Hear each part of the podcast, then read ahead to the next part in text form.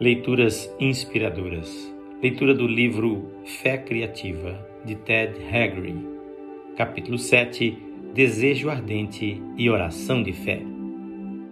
Tudo quanto em oração pedirdes, crede que recebestes, e será assim convosco. Marcos 11, 24. O fundamento para a oração confiante é a palavra de Deus, mas um elemento muito importante é o desejo ardente. Mesmo que a pessoa conheça a palavra de Deus e todas as suas promessas e encorajamento em relação à oração, não pode haver uma oração realmente confiante e que possa ser respondida sem que seja acompanhada de um desejo sincero. O homem que deseja comungar com Deus entra em comunhão com Ele através da oração. A pessoa que deseja expressar sua gratidão a Deus pela sua bondade descobre tempo para louvá-lo e agradecer-lhe. Mas neste versículo, Jesus diz como desejar e receber coisas de Deus. Alguém disse que a oração opera em três direções: a oração ascendente de louvor, culto e adoração, a oração exterior de combate. E a oração descendente de intercessão e petição, onde pedimos a Deus coisas específicas. Com grande frequência, a oração não passa da leitura de uma lista de coisas desejadas, mas é possível desejar e até mesmo precisar de coisas sem que se desenvolva um fundamento resultante de um desejo sincero, básico, profundo um desejo tão intenso que é geralmente carregado de emoção. Um homem que aprendeu a desejar ardentemente. A vida de S.B. Fuller ilustra a importância do desejo intenso. Fuller era filho de um dos sete filhos de um meeiro negro na Louisiana. Ele começou a trabalhar no campo com cinco anos e aos nove dirigia uma parelha de mulas, prática comum para os filhos dos rendeiros.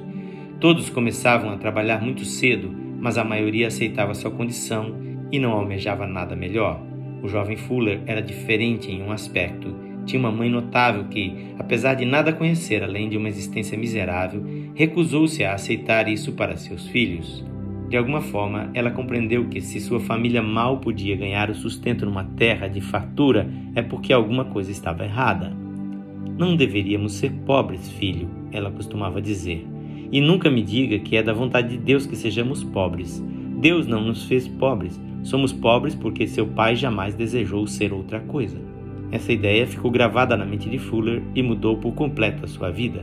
Ele começou a desejar ser diferente. Fixou a mente nas coisas que queria e afastou-a daquelas que não queria. Gradualmente surgiu o desejo de escapar da pobreza e tornar-se economicamente independente. Estava convencido de que não havia virtude na pobreza que Mateus 5 não diz bem-aventurados os pobres, mas sim bem-aventurados os pobres de espírito. Fuller aprendeu a orar a Deus pedindo orientação e o Senhor realmente o guiou. Finalmente tornou-se rico, obtendo o controle financeiro de oito empresas. Mais tarde, quando lhe perguntaram o segredo do seu sucesso, sua resposta refletiu a declaração da mãe feita tantos anos antes. Éramos tão pobres que a única coisa que eu queria era escapar da pobreza. Eu sabia o que queria, mas não sabia como alcançar meu alvo. Então li a Bíblia e outros livros inspiradores e eles me ajudaram a estabelecer um objetivo. Orei pedindo conhecimento para atingir meu alvo. Minha maior inspiração veio da leitura da Bíblia. O desejo intenso irá manter-nos na direção certa. A Bíblia torna simples o caminho do sucesso. Não o alcançamos sonhando com aquilo que queremos que seja verdade, mas mediante a fé confiante. E a oração de fé se inicia com um desejo sincero que move, queima cativa nossas emoções e nos mantém avançando em direção ao alvo. Não basta um conhecimento casual do que seria bom ter. Devemos saber o que buscamos e desejá-lo de todo o coração. Raquel era estéril, mas clamou ao marido: Dá-me filhos, ou morrerei.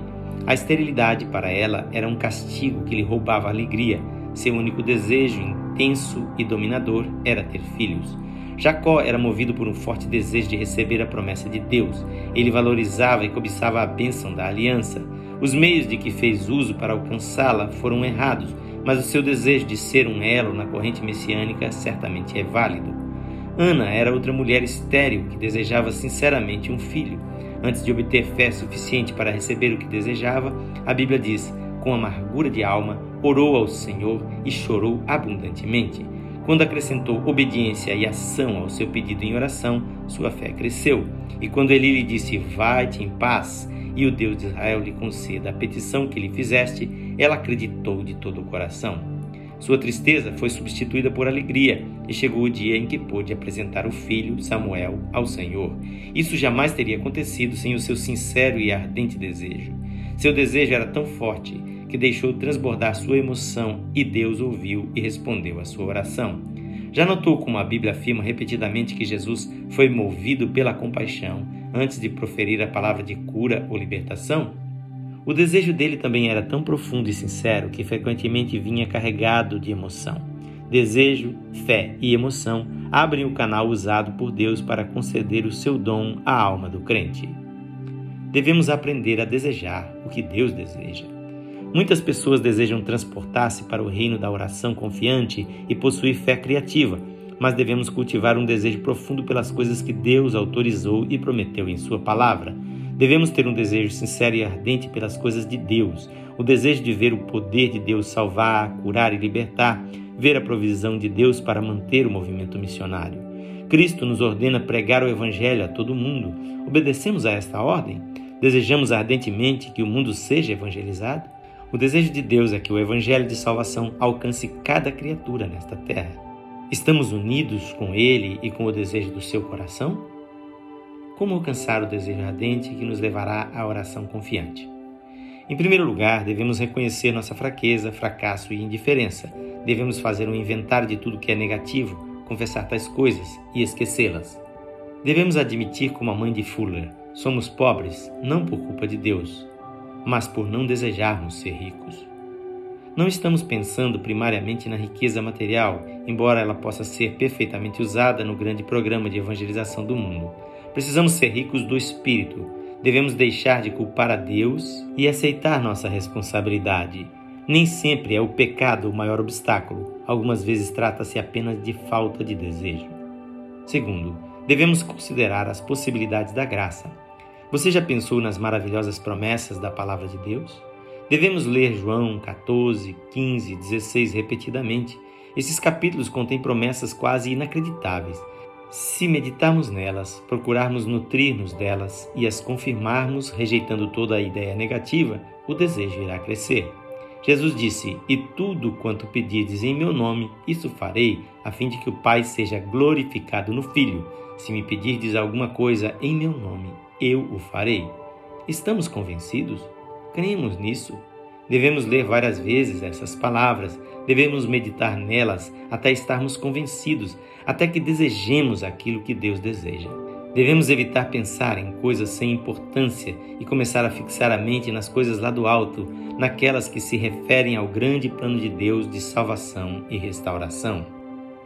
Terceiro, quando obedecemos a Sua palavra e à medida em que Ele nos revela o seu desejo, somos transformados descobriremos que nossas orações casuais e indiferentes se transformarão em ardentes orações de fé.